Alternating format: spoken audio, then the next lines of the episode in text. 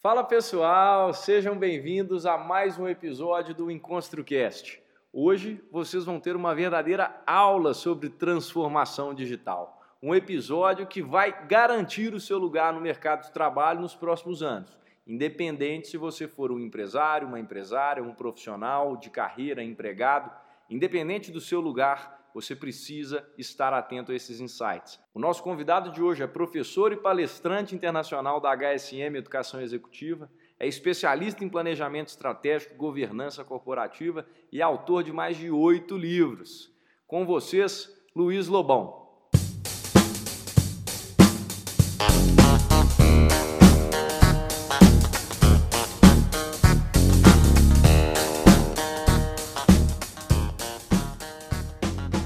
Seja bem-vindo ao EnconstruCast, o podcast do Enconstrução. Meu nome é Hernani Júnior e eu estarei aqui com você semanalmente para compartilhar dicas, histórias, insights, aprendizados e a construção de alguém que ainda está no caminho do sucesso. Porque eu ainda não cheguei lá, mas vou chegar e quero você lá no topo, junto comigo. Bora construir?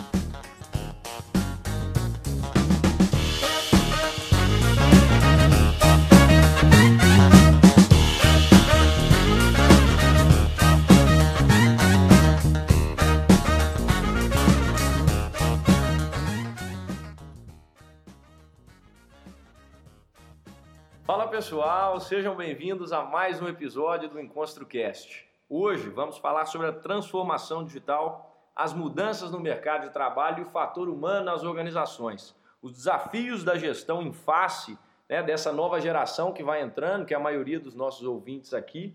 E dentro desses tópicos eu vou tentando absorver o máximo aqui do nosso convidado, desse construtor que tem muita experiência na área, já participou de vários conselhos de administração de grandes empresas e é uma honra estar aqui com ele, ter ele com a gente. Tenho certeza que vocês vão absorver demais o aprendizado e o conteúdo que ele tem para passar para a gente.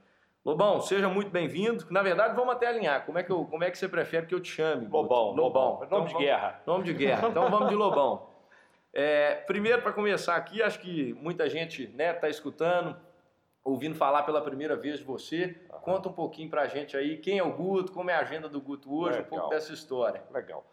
Bem, eu comecei a minha vida como executivo, né? fui executivo do Grupo Gerdau durante 12 anos, e depois comecei a dar aula, né? tanto na graduação quanto na época no Senai, e aí né, descobri a minha vocação, né? ser professor. Né? Ah, isso me encantou, acabei fazendo mestrado dentro da, da minha área de educação e engenharia, eu sou engenheiro mecânico de formação, e a partir daí fui convidado a ser professor da Fundação Dom Cabral. Né? Para aqueles que não conhecem, é um, um orgulho de Minas Gerais. Né? Ela já foi duas vezes entre, indicada entre as dez melhores escolas de negócio do mundo pelo Financial Times.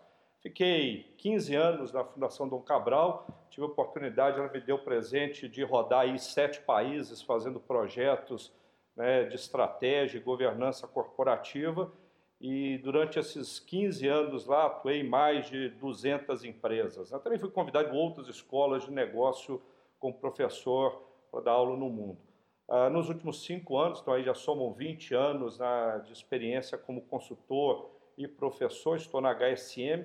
HSM é um ecossistema né, de, de inovação em gestão e negócio, então a gente tem as palestras hoje, o nosso evento, o HSM Expo, é o maior da América Latina, né, a gente tem um que a gente brinca, um Netflix da gestão, que é o Experience, que tem mais de 24 mil minutos de vídeo.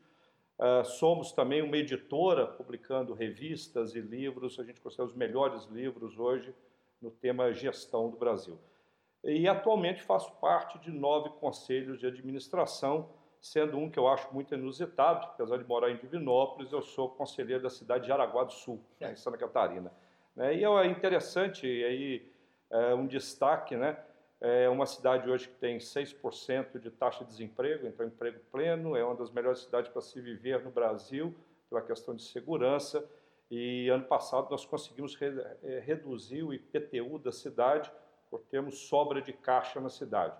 Isso mostra como uma boa gestão, inclusive aplicada na gestão pública, pode mudar a vida de pessoas, pode mudar a vida de uma comunidade como um todo. E e a importância de como as pessoas devem se engajar em projetos como esse. Show. Que maravilha. É, muita bagagem aí, como vocês estão vendo, né?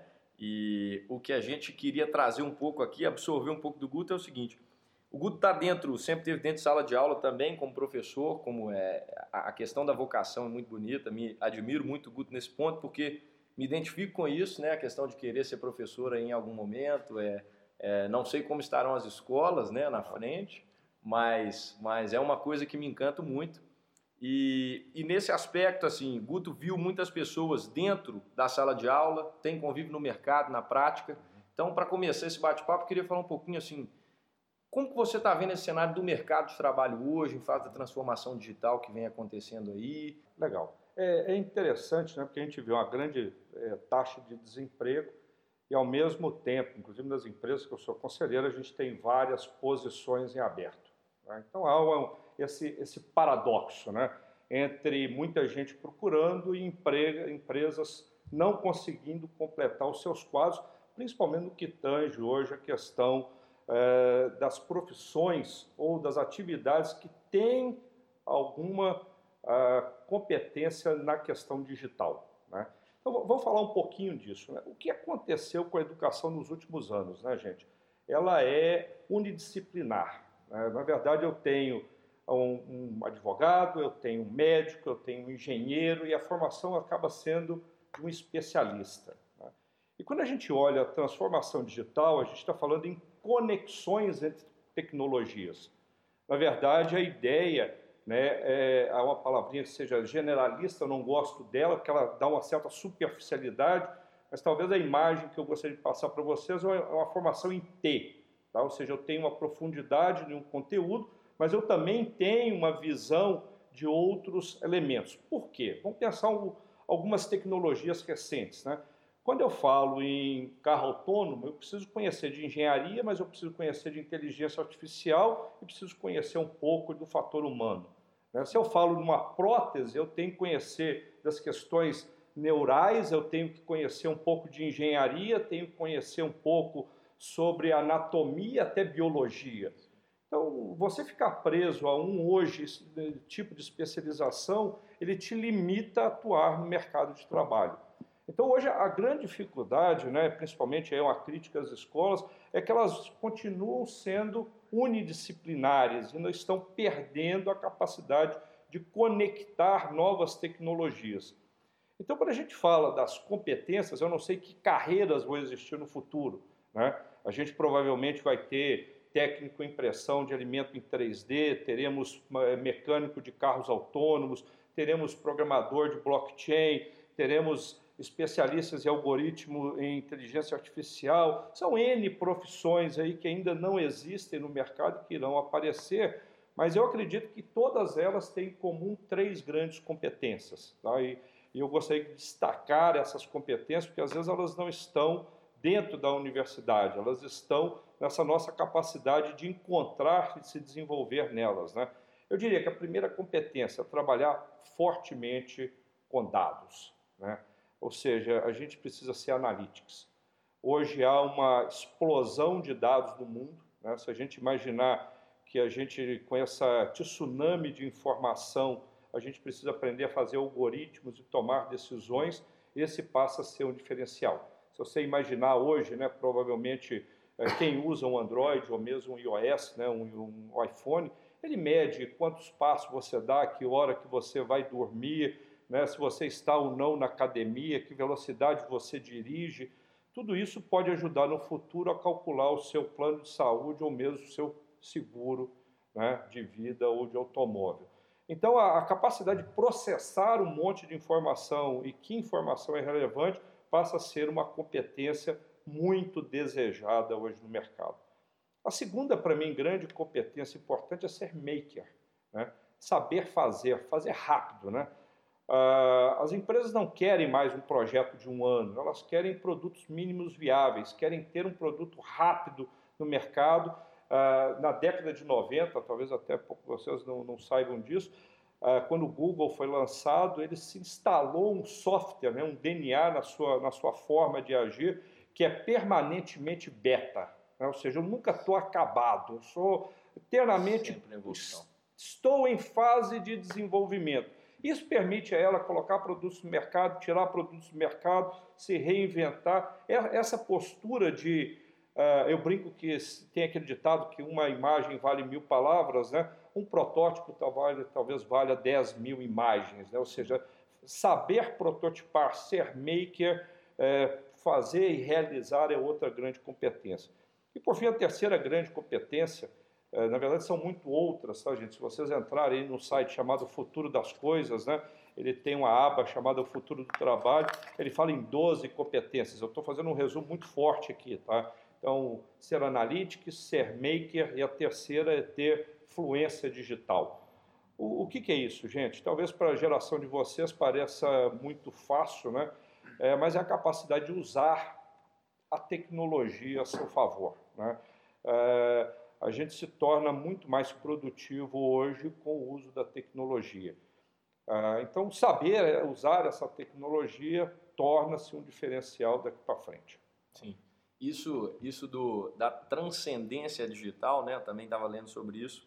A gente passa a não ser mais só carne e osso, mas a gente contém um banco de dados e de informações que essa tecnologia vai captando e isso se torna muito valioso. Né? E um outro ponto interessante esse do Google, Guto, estava vendo um dos primeiros engenheiros de software num podcast na semana passada de Stanford, e eles falando sobre a importância, né, principalmente nas pequenas empresas, que muitas pessoas quando vão começar a empreender, querem pegar pesquisas de mercado que já foram feitas por outras empresas. Uhum. E aí eles, eles falando da importância de criar o produto mínimo viável, o MVP, para conseguir o que eles chamam de YODA, que é Your Data, uhum. né, a sua própria, a sua própria estatística. Uhum. E que, que, que belas dicas, né, pessoal? Assim, três competências aí que com certeza vão te qualificar em qualquer função que você estiver exercendo, porque é o que acontece na transformação digital, né? não, tem, não tem segredo. Todos os mercados já estão sendo e vão ser impactados, independente do que você. Né? Eu falo muito isso assim.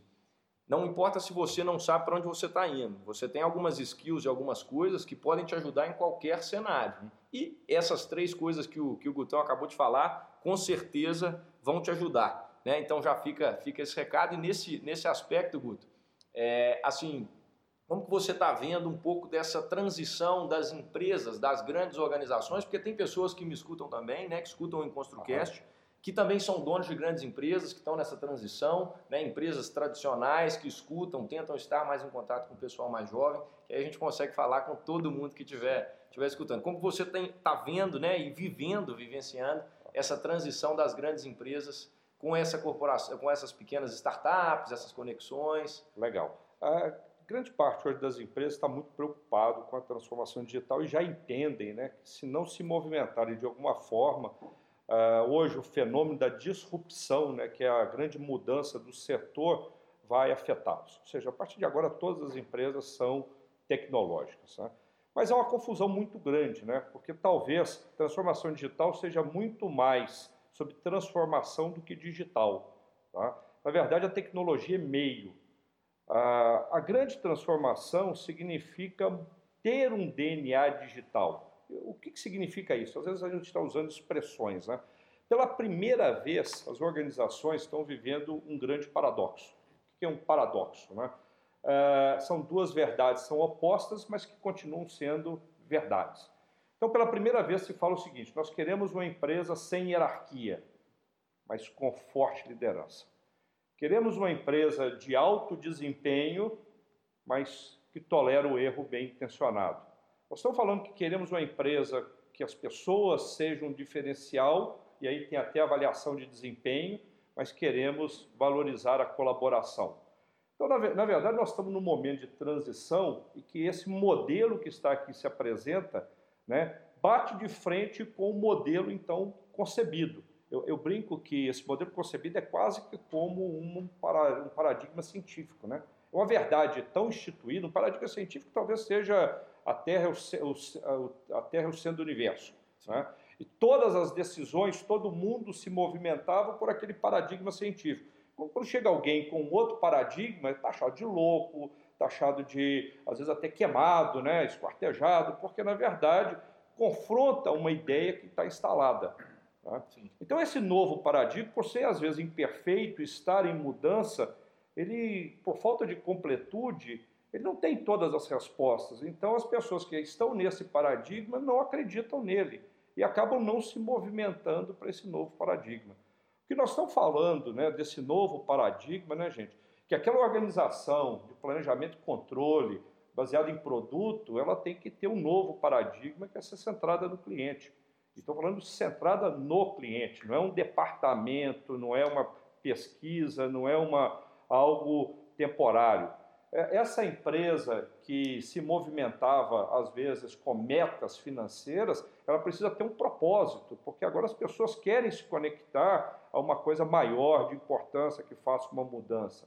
Essa empresa de eh, hierarquias rígidas precisa trabalhar com times multifuncionais, com autonomia. Diversidade. Diversidade. Ah, eu estava semana passada com o pessoal do LinkedIn, pode parecer uma bobagem, né? Mas eles já têm hoje 50 transgêneros trabalhando na empresa. Né? E que a grande dificuldade de inserir essas pessoas na empresa não foi elas, foram as pessoas que estavam na empresa é, poderem receber. Né? Ah, essa organização também, ela precisa né, ah, trabalhar em rede. E quando a gente fala trabalhar em rede, não é só dentro de rede, dentro da sua empresa, é conectada a outros centros de pesquisa e desenvolvimento, com academias, com startups, se gerando esse ecossistema. Então, essa organização atual, né, com DNA digital, então por isso que eu falo que a transformação digital não é tecnologia, é muito mais a transformação da essência da organização e que ela, como ela se organiza, significa o seguinte, é um estudo muito claro, né, que organizações com esse DNA antigo, com esse paradigma antigo, que tentam implantar tecnologias exponenciais, têm resultados pífios. Então, ou você muda completamente, ou viver. Porque tudo é legal, fazer um aplicativo, implantar um IA, uh, ah, contratar um robozinho, tudo isso é interessante, mas como isso de fato muda o seu core business, como isso de fato faz uma transformação. Uh, eu, eu, brinco que as, as, empresas têm que sair do teatro da inovação, né? que a ideia é que tudo é inovação é importante, tudo acontece, os líderes falam que é vital, mas de fato nada está acontecendo enquanto mudança de produto, reposicionamento estrutura organizacional. E na prática, né, isso, a, as pessoas não, não se transformam e simplesmente falam sobre o digital. Também sinto muito isso, vejo muito isso, estando dentro de startups, grandes empresas procuram a gente, querem bater papos, querem entender como é que funciona. E quando você efetivamente vai para talvez rodar um projeto, para tentar implementar uma cultura dentro dessas empresas, pouca coisa acontece. Porque as tecnologias são sedutoras, né, Nani? Sim. Agora vamos pegar a sua essência. Né? Quando eu estou com um problema, quando eu estou com um desafio, quantos de fato pegam os dados de forma analítica, estruturada e tomam decisão? Pouquíssimos. Faltou é. analítica. Analytics é um DNA da transformação digital. Então as empresas querem fazer tecnologia, mas estão esquecendo do básico, que é mudar a forma como elas atuam. Sim. Tá? E, e, e, dentro das organizações, uma coisa que é muito importante é vir essa mudança, né? Explica um pouco para o pessoal, ela vem de cima para baixo, né? Porque é igual lavar uma escada, né? Não tem como você lavar a escada de baixo para cima, você tem que lavar de cima para baixo. Se os líderes, se as pessoas que estão em cima não fazem essa, essa transformação efetiva, certamente os funcionários, o escalão que está abaixo, né, não vai conseguir. Eu, eu, vou, eu, vou, brincar que esse é o movimento chuveiro e bidê. Tá? É, é como você falou, quem patrocina o movimento é top-down. Tá? Mas quem realiza é, é o contrário. É, exato, exato. Ou seja, na, na, verdade, né, o que a gente, o tão sonhado aí, senso de propriedade, dor de dono, é aumentar o engajamento das pessoas. Tá? É, é, um pouco hoje de que o conceito do employee value proposition, né? melhorar a jornada do colaborador, ter uma marca empregadora, estão tentando promover. Mas, na verdade, o que você quer? Quando a gente fala em empoderar e engajar as pessoas, eu preciso que elas estejam, esteja muito claro para elas qual é o propósito, Sim. que elas tenham autonomia e tenham a responsabilidade pelos resultados. Se a turma consegue fazer isso, cara, deixa eles fazerem. Há duas semanas atrás eu tive com o pessoal da iFood, né, que é um, um, grande fenômeno hoje, né, e eles estavam dizendo o que, que os tal dos squads, né, os times, né, é, com autonomia podem propiciar para a organização. Por exemplo, eles tinham lá um squad né, que, que de repente teve a ideia de fazer o iFood Loop. Não sei se vocês viram, ele, tá, acho que ele só está na, na plataforma de São Paulo, me parece. Né, que nada mais é do que o Marmitex é o PF, PF na hora do almoço. Né?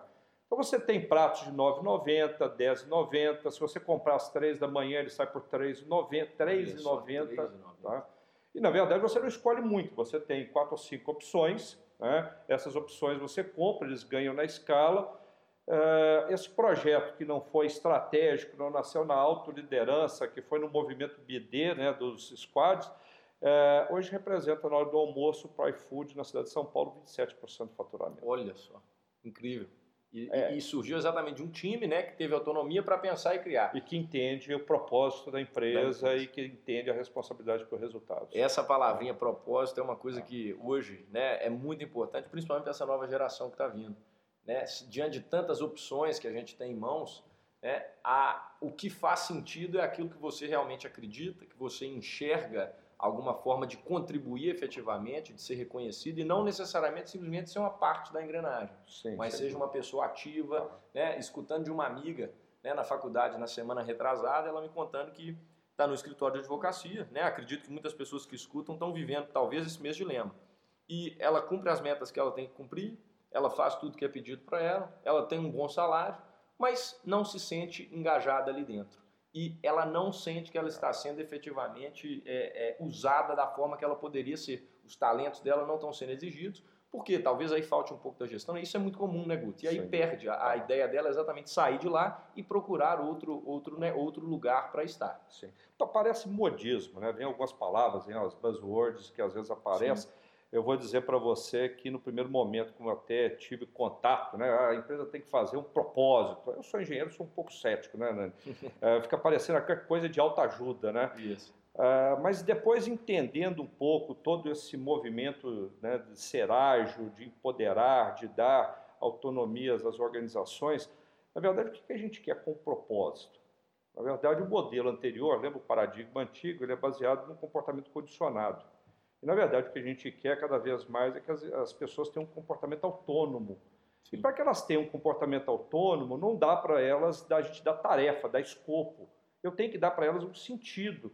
E a única forma de dar um sentido que faça com que elas se movimentam por vontade, por motivação própria, é estar alinhado a um propósito. Então, o propósito não é uma bobagem, não é uh, poesia e muito menos coisa de autoajuda. Se você tem uma empresa e quer de fato fazer, ter um, movimento, um, um DNA digital daqui para frente, o norte da sua bússola é estabelecer muito claramente um propósito. E, e não adianta também o propósito estar tá bem estabelecido, né? O, o a Nike, a Patagônia estavam falando sobre isso. É, não adianta o propósito estar bem estabelecido se os gestores não vivem aquilo efetivamente. Não adianta colocar na parede né, um propósito bacana, uma missão interessante, sendo que os líderes da empresa, quem, estão quem está à frente, não estão vivendo e, e, e efetivamente praticando aquilo ali que se prega. Uhum. E isso impacta efetivamente nos resultados, que é o que eu estava falando sobre isso. Por quê? O cliente começa agora a querer também, não só quem trabalha lá dentro, mas o próprio cliente começa a analisar as escolhas que ele tem diante de várias possibilidades, aquela que mais se identifica com a sua causa. Sim. Porque como pessoa e não só pessoa e consumidor, então, isso, muitos empresários, às vezes muitas empresas pensam que talvez não impacte diretamente nas vendas, nos resultados, mas as empresas lá fora, no Vale do Silício, já estão vendo isso, né? Não, é, é, importante dizer o seguinte, quando você faz um, um movimento desse, né, fazer um propósito para colocar na parede, tem duas coisas que acontecem. Primeiro, ele vira paisagem, né? Fica lá como um quadro, como uma planta colocada no escritório. Depois, fazer isso não cumprir, desculpa, é falta de caráter organizacional, né?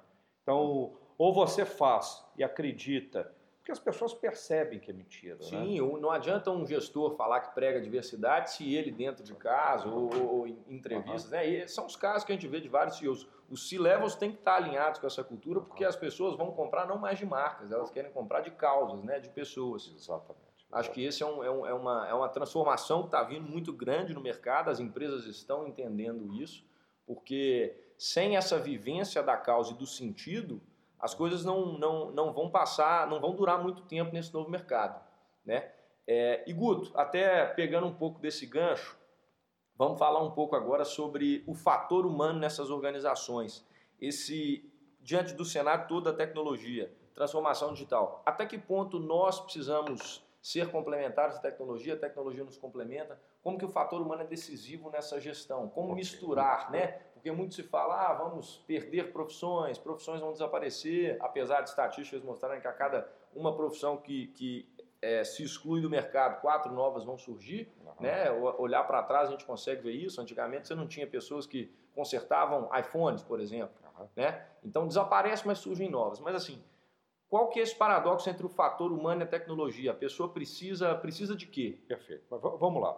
É, a gente não pode comparar o movimento que está acontecendo agora com alguns movimentos do passado. Ah, esse exemplo né, de deslocar, às vezes, a mão de obra numa inovação, se fala hoje muito em uh, indústria 4.0. Eu, vou tentar dividir o mundo em dois grandes momentos. Tá? Uh, o primeiro momento é o que a gente chama de força artificial. Na verdade, a mão de obra era artesanal, né? a força era humana, era tração animal, e de repente, com a, a, o motor a combustão, o vapor, tudo isso, nós conseguimos força artificial. No momento que a gente consegue força artificial, a nossa carruagem pode ter 300 cavalos. Então, as pessoas que estavam na, na necessidade da mão de obra, né, usando a força, né, elas foram deslocadas para os trabalhos cognitivos.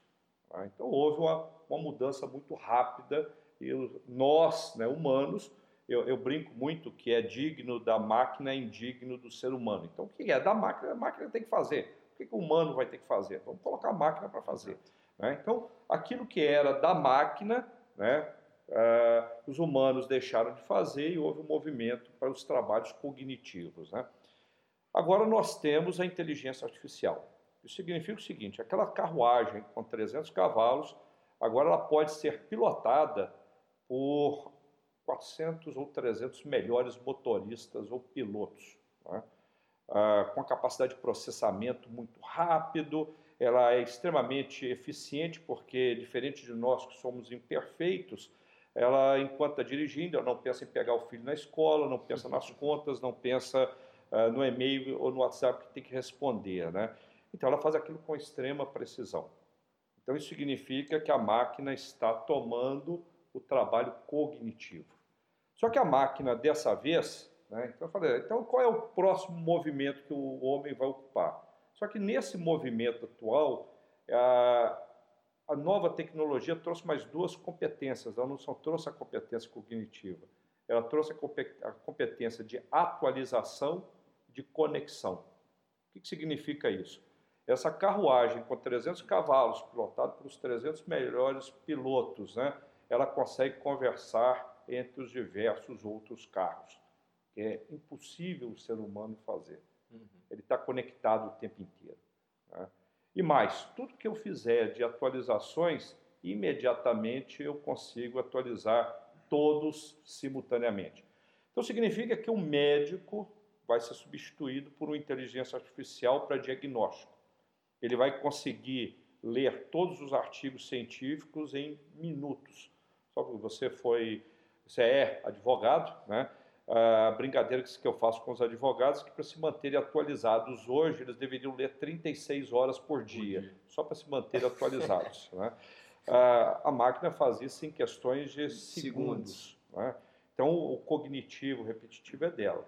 E ela pode, esses mesmos médicos que agora né, estão sendo substituídos em atividades diagnósticas, na hora que mudar um protocolo, os 5 milhões de médicos do mundo são atualizados simultaneamente.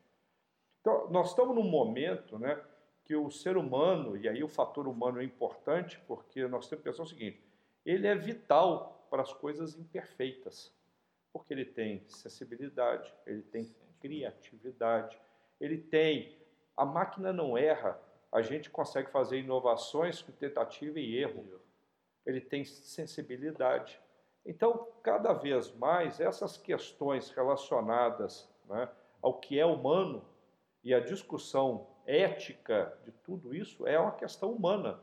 Imagina esse carro com 300 cavalos, pilotado pelos 300 melhores pilotos, extremamente conectado e atualizado. Está andando, né, com você atrás, com o passageiro. Você teve, só te interrompendo, você teve lá e viveu essa experiência. Ah, depois né? eu conto, é, eu andei em um deles. Né? Esse carro, então, todo automatizado, com todas essas características, de repente uma bola passa e uma criança passa na frente desse carro. Em frações de segundos, ele calcula o seguinte: eu posso desviar o carro e tenho 80% de chance de matar a pessoa que está atrás, ou eu atropelo a criança. Qual decisão ele vai tomar? Isso é humano. Sim. E é complicado. É, é uma, é uma, é uma questão, né? Então, eh, nós vamos estar em outra esfera, né? E, de novo, o que é digno da máquina é indigno do ser humano. Tudo aquilo que a máquina tiver que fazer, e precisa saber se o seu trabalho vai ser ou não substituído, basta dizer o seguinte: você vai sair de férias. Se você fizer uma lista de atividades e alguém puder cumpri-las, o seu emprego está em risco. dá medo, hein? Isso dá medo, hein, gente? Acho que né, tudo, tudo que envolver essa eficiência, né, a máquina vai vencer a gente em todos os, os Se cenários. for repetitivo, se for de alta precisão e for é, um conhecimento disponível, será automatizado. E aí é que entra, acho que um grande, para, um grande é, e aí é que entra, acho que uma grande questão, que são as soft skills, né? A faculdade, às vezes, vai ensinar para a gente, eu falo muito sobre isso, as, as, hard skills, as coisas que você aprende, às vezes, a, a, fazer uma planilha, a ler uma petição e criar uma peça, coisas que a gente está vendo que a máquina vai conseguir fazer e já faz com muito mais precisão, né? É, só que as soft skills, às vezes, elas ficam para trás, que é exatamente essa sensibilidade, essa capacidade de olhar no olho da pessoa e sentir o que o está acontecendo naquele cenário, a capacidade de liderança, né, vendas, isso, isso acho que também está muito em voga, né, Guto? Precisa Sim. ser muito desenvolvido. Sim. É, de novo, né? o Predator, que é um grande, uh, hoje, equipamento bélico, né, que é o drone de ataque uhum. americano, né? ele não tem um piloto, então ele foi substituído. Mas se você olhar, tem 80 pessoas em volta processando dados, tomando decisão, analisando o alvo. Então, eles geram outras atividades. Então, de novo, capacidades e competências outras que não aquelas unidisciplinares serão exigidas. Né? Ah, por isso eu digo muito, né? hoje se você quiser entender um pouco esse mundo, né?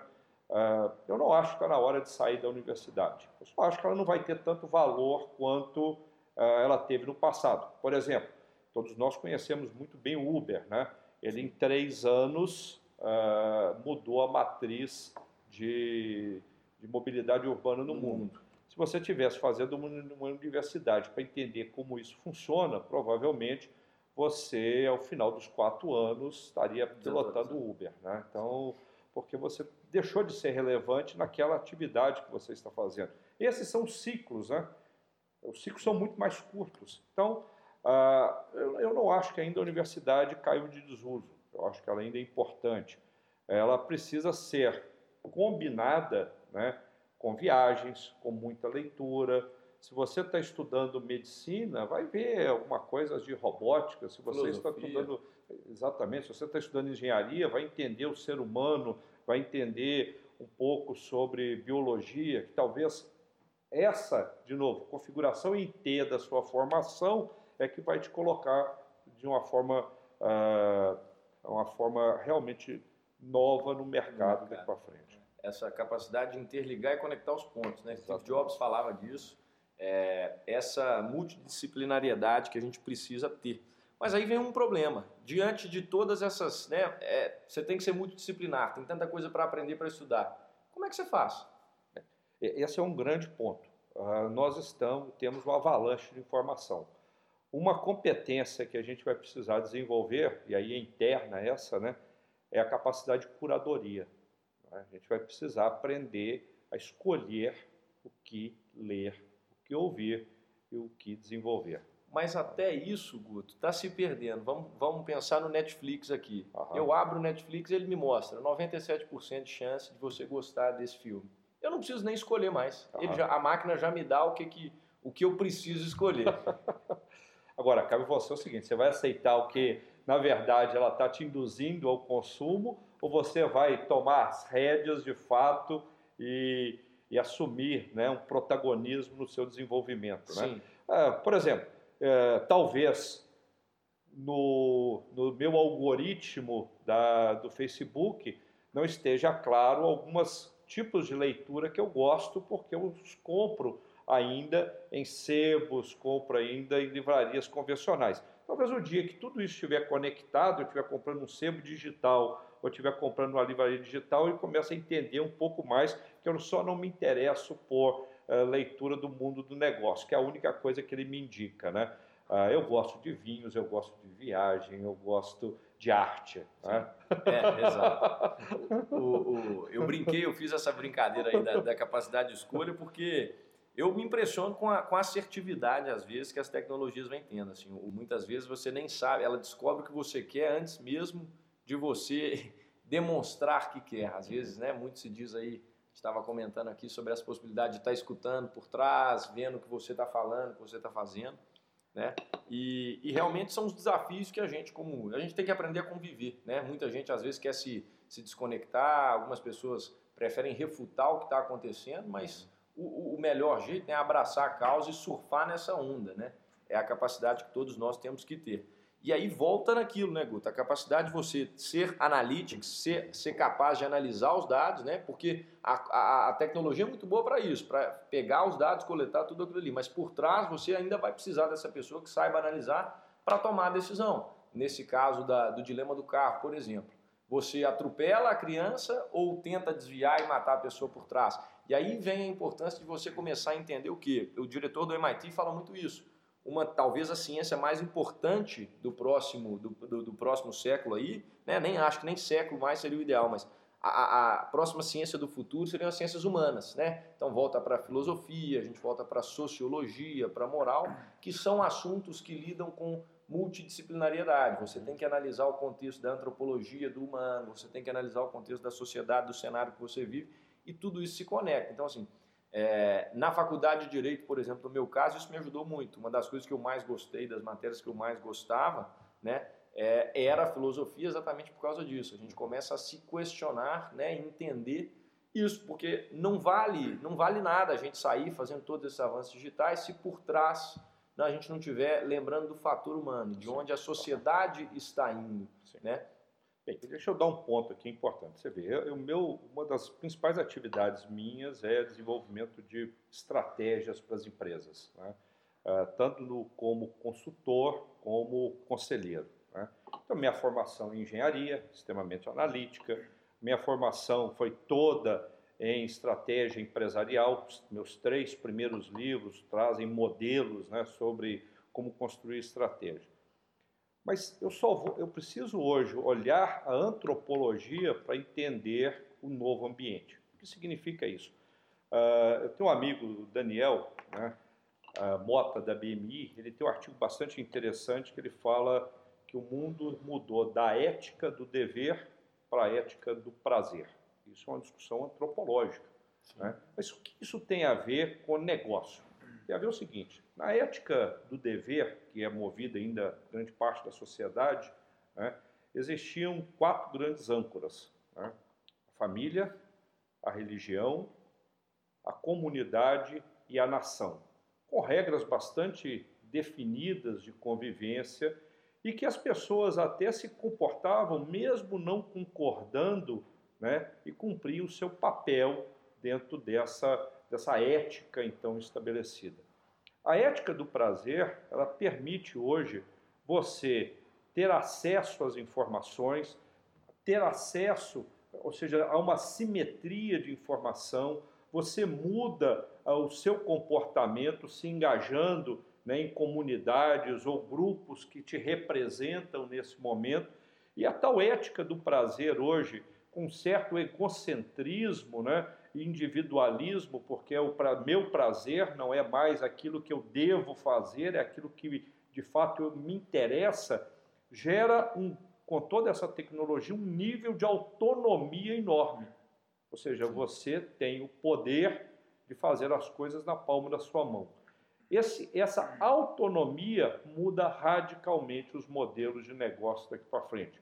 Basta dizer o seguinte: se eu sou uma loja, um varejo, e se eu ainda estou abrindo de 8 às 18, desculpa, o seu cliente ele compra 24 horas. Então você tem que ser omnichannel. Se você não entender que você precisa estar em todos os canais, porque ele compra como, onde ou quando ele quiser, e que isso não é um fenômeno tecnológico, é um fenômeno antropológico e social, você está fora do jogo.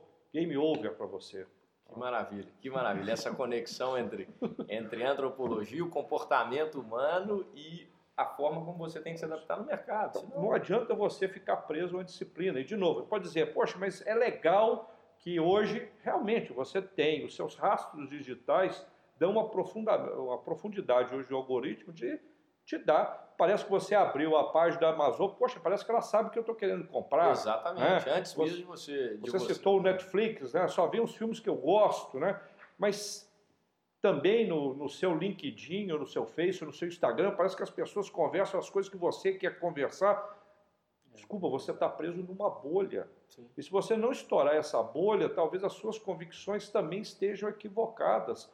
Então, se você não abrir o seu o seu espectro de informação, se permitir a outras experiências, a viajar e ter contato com outras civilizações, ter de fato e praticar a diversidade, você não vai entender esse mundo. É, e, e, você precisa se envolver com as diferentes comunidades, né? Acho que um, um exemplo clássico disso é o que o, o Mark Zuckerberg falou há um tempinho atrás, falando sobre The Future is Private, né? as pessoas, até no Instagram, por exemplo. O Instagram viu essa sacada de forma muito rápida, porque ele começou a perceber que pessoas jovens da nova geração estavam criando um perfil para qualquer pessoa e um perfil somente para os amigos, que era um é, perfil privado. Uhum. E o que, que ele fez de forma muito rápida, né? mais uma vez, Cultura de startup, analisa o cenário antropológico, adapta uhum. com a empresa, em uma semana eles lançam o quê? Close friends, melhores amigos. Uhum. Então agora você não precisa criar um perfil mais privado, você coloca uma lista de melhores amigos e transforma essas pessoas. Então assim, vocês veem que na prática é muito importante a empresa estar antenada a isso. Se você não entende o fator humano, que é quem está por trás, tomando as decisões, comprando os seus produtos, na, ele está em todo lugar, você está fora do jogo, né? Muito bem comentado. Então, é. game over. É só para só para mostrar a importância, né?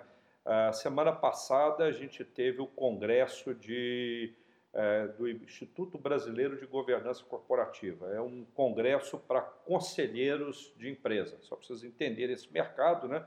Esse mercado da, só das companhias abertas hoje são 1.517 posições de conselheiros infelizmente, somente é, 9% ainda ocupado por mulheres. Então a gente tem é a única diversidade que existe, mulheres. Não existe outra diversidade ainda nesse mercado. Né? Mas o tema, estou trazendo isso, né? O tema do congresso foi o fator humano. Tá? outra iniciativa que eu tenho trabalhado junto com a, a a Great Place to Work, né, que é aquela que mede o nível Sim, do clima organizacional e melhores empresas trabalhar, a gente faz um programa junto chamado RH Ágil, né, que é a busca de fato né, de como as questões das pessoas serão, pela primeira vez, o verdadeiro fator de vantagem competitiva daqui para frente. Ou seja, aquilo que foi uma falácia nas organizações, as pessoas são o meu maior patrimônio, pela primeira vez, vai ser decisor nesse processo. Né? Uh, e o terceiro que eu gosto muito, né? Uh, a gente tem um evento também que acontece a cada dois anos, esse ano novamente, que é o Rock in Rio Academy, que acontece agora dia 1 de outubro, onde a gente fala de experiências, fala de sensações, fala de como esses elementos, ele acontece dentro do Rock in Rio, é um evento fabuloso, mas quando a gente mostra essa questão de como as pessoas também e aí eles brincam né, nesse processo de engajamento, só para dar um exemplo, como é importante às vezes o simbolismo e a valorização das pessoas. Vocês já viram duas camisas do Rock in Rio, né? Eu vou, né? que é aquela que quem compra em qualquer lugar, eu vou. Você pode comprar a camisa do Rock in Rio Eu Fui, somente dentro do Rock in Rio, né? E hoje eles têm algo, o ecossistema deles tem algo em torno de 30 mil candidatos a voluntários para trabalhar durante o evento Rock in Rio. E ao final eles recebem uma camisa Eu Fiz. Que bacana. É, isso, isso eu acho que mostra muito essa, o, o, o, mercado não escolhe mais os profissionais, né? As empresas não têm essa capacidade de escolher os profissionais mais, mas os profissionais é que escolhem a empresa que eles querem trabalhar. 30 mil voluntários. Imagina trabalhar de graça. De graça, de graça. Isso, isso é incrível. É, isso é a prova, é a prova exatamente dessa frase.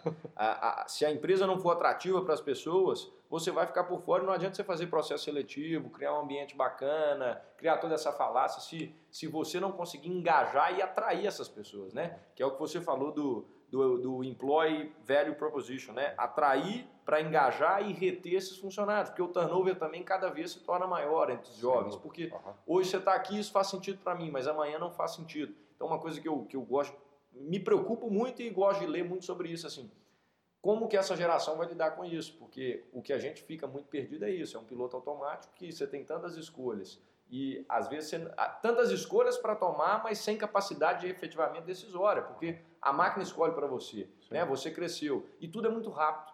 Então, para o jovem é muito complicado pelo seguinte, ele estava acostumado eu quero pedir uma comida, eu peço um iFood, ela chega em 30 minutos. Eu quero pedir um Uber, eu, eu peço um Uber em dois minutos, eu tenho um carro à minha disposição. O sucesso não é assim, as coisas demoram um pouco mais. Né? É, é difícil manter uma conversa, um nível de, de conversa aqui com o Guto, porque a gente vai em um lugar, volta em outro, são vários temas, mas eu acredito que vocês estão entendendo aí a, a complexidade de tudo isso e a beleza dessa coisa. Né? Mas voltamos aqui sempre nessa questão do profissional. As empresas têm que ser ambientes atrativos para que as pessoas possam querer, né? Cultiva o jardim para que os profissionais vão escolher. Olha o exemplo do Rock in Rio, que bacana, né? E cada vez mais você precisa ter essa capacidade de escolha, de analisar dados, né? E a capacidade de executar também, fazendo tudo isso de forma muito digital, que é o, é o que o mercado exige, né? É, Gutão, acho que vamos, vamos chegando ao fim aí desse bate-papo maravilhoso. E agora a gente faz um pouco das, das perguntas aqui das finais, que é o que eu gosto de fazer sempre. São perguntas rapidinhas. Então, vou te fazer cinco perguntinhas rapidinhas aqui hoje para engajar esses ouvintes. O que você faria, né, Lobão, Luiz Augusto Lobão, o que você faria hoje se você tivesse no colégio? Pensa que você tivesse prestes a se formar, né, no ensino médio, ainda não entrou na faculdade. Qual seria, é, o que você faria? Qual seria a sua escolha? Bem, uh eu acho que eu não faria nada diferente, eu acho que eu faria mais. Tá? Ah, porque, como eu disse para você, né, eu acho que eu encontrei o meu propósito e, na verdade, eu brinco que o meu happy hour é segunda-feira de manhã. Tá? Ou seja, eu faço o que eu gosto. Né? Uh, viajar eu gosto, faço 220 diárias por, por ano, né? para você ter uma ideia. Faço cinco capitais quase todas as semanas. E o pessoal fala assim, nossa, mas é cansativo. Não, é muito divertido. Né? Prazeroso. Né? Então, assim, é, é, é, primeiro, eu acho que encontrar o seu propósito é fundamental. Então, não adianta, a receita que eu posso dar aqui não vale para qualquer um. Tá? Ela vale desde que você encontrou já o seu propósito. Uh, eu acho que eu viajaria mais para lugares mais inusitados. Né? Eu acho que eu leria mais. Uh, hoje eu tenho, sou um leitor voraz, mas eu acho que eu precisaria ter tido essa disciplina um pouco antes. Né? Eu acho que os livros ainda continuam, e a profundidade que eles apresentam os conteúdos é que permite você estruturar né, a, sua, a sua jornada profissional. Né? Eu cuidaria muito bem do meu network, né? eu acho que não no sentido de explorar comercialmente, mas toda vez que a gente ajuda alguém do seu network, é um pouco a lei do retorno, esse retorno volta. volta. Então, uh, eu cuidaria mais desse meu network. Né? Uh, e sem dúvida alguma, eu faria um sabático. Eu acho que eu estou me devendo isso. Né? Eu, nos últimos anos, ganhei um presente também da HSM. Eu sou responsável pelas missões internacionais, então já tive várias vezes no Vale do Silício, sempre estou em Nova York, na, na NRF, que é o maior evento de varejo do, do, do mundo, né? ah, entre outras missões que a gente tem oportunidade, ah, eu tiraria um momento realmente para me organizar as ideias, fazer um sabático. E, e hoje, né, você não falar bem um ou dois idiomas, você vai ter dificuldade de, se colocar no mercado. Então, uh, eu acho que eu faria um pouco mais tudo isso, tá? mas eu seguiria uh, dentro daquilo ah, não, não acho que foi desperdício ter feito graduação, ter feito três pós-graduação e ter feito meu mestrado. Tudo isso me ajudou a organizar a minha forma de aprendizado. O que eu entendo daqui para frente é que talvez eu não faria mais cursos de longa duração. Uh, eu acredito que cursos de curta duração são mais importantes, de diversos conteúdos, os mais estranhos possíveis, né, porque a partir de agora é um long life learning. Né? A vida é uma é. jornada de aprendizado. Tá? Sensacional, então, sensacional. E eu, eu acredito muito nisso também. Às vezes o sabático, principalmente nesse ponto, é, muitos jovens vêm, conversam comigo, falam o seguinte: ah, estou formando no, no, colégio agora, ou estou fechando a faculdade. Esse cenário se aplica porque é a época do dilema. Uhum. E agora eu não sei o que, que eu faço. Porque, e, e, o meu conselho sempre é mais ou menos esse. Espera, você não precisa entrar na faculdade direto, você não precisa né, ir para o mercado de trabalho direto, tira um tempo para você se conhecer. Sabe qual é a grande mudança? Né? É que no passado, né, nossos pais diziam o seguinte: você tem que formar rápido porque a vida é curta. Você tem que casar rápido porque a vida é curta. Você tem que começar a trabalhar rápido porque a vida é curta.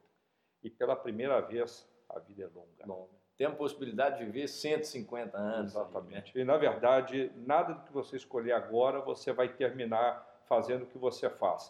Uh, eu, na minha jornada por mais de 20 anos, eu acho que eu nunca fui engenheiro. Né? E eu não sei hoje realmente o que eu sou, porque, na verdade, eu tenho várias atividades. Eu sou autor, sou professor, sou conselheiro, uh, sou palestrante, uh, é a versão beta, né? É a versão beta. É a versão, é a versão beta. beta. Eu, versão eu sou o melhor versão de mim nesse momento e que provavelmente maravilha. ela vai ser atualizada no próximo ano. Em constante construção. Que maravilha. Que maravilha. E é sensacional. Gutão, qual que é a sua definição de sucesso? Bem, eu, eu acredito, né, que muitos hoje acham que o sucesso é você ter uma boa casa, ter um bom emprego, ter uma boa situação financeira. Eu acho que isso complementa o sucesso que é você é, fazer aquilo que de, de verdade você gosta, não é, não, é, não é utopia isso, tá, gente? Porque a pior coisa que tem e deixa as pessoas doentes é a ideia de que você está fazendo algo que não faz sentido na sua vida. Então, ah, para mim, a medida do sucesso é você, de fato, estar tá fazendo aquilo que realmente você gosta e contribuindo, seja para o sucesso profissional de alguém, seja para a melhoria do ambiente que você está, seja para a competitividade de uma empresa que você faz parte, ou ajudando a melhorar, né, de certa forma, a sociedade e as relações dessa sociedade. Maravilha. Uma estatística triste, gente, que eu vi hoje, 90% dos brasileiros são infelizes com o que trabalham. Né? Estão ficando doentes, hein? Doentes, exato. A burnout, a ansiedade, tudo isso hoje são doenças do século porque as pessoas estão infelizes naquilo que fazem. Uma bela definição aí que o Guto trouxe, né? É, é, eu concordo muito com ela e compartilho demais com isso. E mais, se você fizer bem feito o que você gosta, cara, você será bem sucedido. Perfeito, porque perfeito. pela primeira vez em todas as áreas existem oportunidades todas as áreas. Não, você tem acesso à informação, você tem acesso ao conhecimento, você tem acesso a ser relevante no mundo, estando aqui em Divinópolis, estando no Sudão ou, na, ou em qualquer lugar da Etiópia. Estou falando em algum lugar de extrema valor, né? ou de punjância econômica, social. Na verdade, você pode ser relevante em qualquer lugar do mundo pela primeira vez. Que maravilha. Recomendação de livro. Um livro. Bem, eu, eu, vou olhar o público, tá, gente? Porque, na verdade, tem tanta coisa legal acontecendo. Nunca leia um livro só, tá? Outra, outra dica, tá? Leio três ou quatro simultaneamente, né? Uh, eu gosto muito do Rebeldes Tem Asas. Tá? Bom mesmo. É, eu acho que ele é uma boa leitura de início, não é técnica, é provocativa. Uh, eu acho que precisa ler Abundância, né? uh, para mostrar que nós, pela primeira vez, temos um mundo que a abundância é grande. Por que a abundância é grande, gente? Que com a digitalização e a tecnologia entram em cena três grandes elementos disruptivos, né? que é a desmaterialização, a desmonetização e a democratização. Então, com tudo isso acontecendo, hoje as tecnologias permitem, deixa eu dar um exemplo, né? Que eu aqui faço aqui em casa, eu consigo gerar minha própria energia elétrica, né?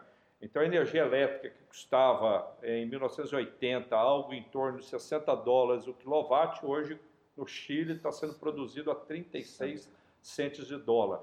Significa que um, algo que era escasso se torna abundante. Se tornando abundante a energia barata, eu consigo, por exemplo, desalinizar água. E desalinizando água, eu posso pegar todos os países hoje que são países com baixa utilização da terra e torná-los potência agrícola. Então, na verdade, nós estamos numa transição aonde a escassez é substituída por uma grande abundância. Então, uh, entender esse movimento, eu acho que é outro livro bastante interessante, aí, bastante provocador. Bacana. E o Gutão está lançando o livro aí, né? Transformação Sim. Digital. Uhum. Vai sair o lançamento, vai vir daqui a Agora em novembro, sai Isso, em novembro. Novembro. novembro é. É, estejam atentos aí, que tem certeza que o mapa da transformação digital que ele vai falar ali é muito bacana. Vi o livro aqui em primeira mão. Uhum. Então, é um cara que vocês têm que estar conectados. Eu ia até perguntar para ele o seguinte: projeção, é, algum, algum palpite, projeção para os próximos anos, mas acho que já deu tantas aqui que eu vou mudar a pergunta. A pergunta vai ser: qual conselho você daria para alguém que está escutando a gente agora? E, mas tem, tem uma, alguma baliza ou, ou não? Livre, livre, livre. Pode pensar que pensa naquela pessoa, né? Um uhum. jovem, uma pessoa, né? Um uhum. jovem hoje até os 34 anos, até mais do que isso, né? Acho não, não, é, não é legal falar por idade, mas estou falando o seguinte: a persona majoritária hoje, usando o analytics que o dado me dá, é esse. Uhum. É, o Spotify eu consigo ver para vocês terem ideia, gente. Eu não sei se vocês sabem a dimensão disso. O Spotify me mostra até o que vocês que escutam em ConstruCast gostam de escutar em termos de música sertaneja. E a, a, maior música que vocês escutam, os ouvintes, o, o, a banda favorita, né, a, a, cantora favorita é Marília Mendonça. Então, isso é dado, isso é dado. Eu consigo ver por trás do que, de quem está me escutando, quais são os gostos, o que, que vocês escutam, a idade, onde vocês estão, né? Qual episódio vocês mais gostam, quais os, que aí eu consigo entender quais os temas eu devo tratar mais. Mas então, assim, pensa nisso, então, uhum. é, conselho para essas pessoas. Sim, legal. Então, eu, eu vou dar um conselho que eu daria para os meus filhos. Olha. Tá? Tenho três adolescentes, né, o Tiago, o Rafael e a Carolina, que também são seus ouvintes, vão estar escutando isso. Né? Acreditem em vocês. Acreditem em você, tá? Porque você hoje tem autonomia, você tem capacidade de conexão é, com o conhecimento e você, pela primeira vez, não está preso as regras que uma sociedade, uma comunidade ou a sua condição social te limitou no passado. Se você acreditar em você, o conhecimento está disponível, a sua capacidade de influenciar e ser relevante através hoje das mídias sociais é possível e você pode de fato fazer a diferença do mundo. Então, se você quer ganhar um bilhão, meus amigos, faça a vida de um bilhão de pessoas se tornar melhor. Esse dinheiro vai aparecer e você terá sucesso na sua vida. Que maravilha, que maravilha. Sabe as palavras, Guto. E agora, para fechar, essa é a última pergunta, né? Como um construtor aí no sentido da, do em construção, que a gente sempre fala, né? Essa versão beta, sempre em construção, pensando na construção que você vai deixar para o mundo, né? Falando disso. Se você pudesse deixar duas coisas só duas coisas, sejam valores, sejam ideias, sejam né, é, crenças, o que, que você deixaria de mais importante nessa sua construção? Por tudo que você está passando e ainda vai passar, mas assim, duas coisas que... Bem, eu, eu vou ser bem egoísta agora, tá? É, um legado pessoal, né? É, eu gostaria realmente de deixar uma obra que continuasse influenciando e ajudando né, e empresas e pessoas né, no seu desenvolvimento, porque essa é a minha grande vocação, esse é o meu propósito. Né? E outro também bastante egoísta, eu gostaria que eu deixasse uh, para os meus filhos né, uma educação que permitisse a eles serem felizes e se realizarem, uh, realizassem como profissionais, indivíduos né, uh, no mundo. Só isso. Que maravilha. Guto, sensacional. Muito obrigado por esse momento, obrigado por cada cada insight que você compartilhou e trouxe para a gente, por tirar tempo dessa sua agenda lotada para estar tá recebendo, né? Em Construção, em ConstruCast aqui. Te agradeço muito, gratidão É, e parabéns, parabéns pela história, parabéns pela linda construção, pela família, né? Obrigado. Conheço de perto e, e, é um prazer, uma honra estar aqui com você. Muito obrigado. Obrigado. Obrigado, Dani. Obrigado. Um abraço. Valeu, gente. Um abraço. Bora construir.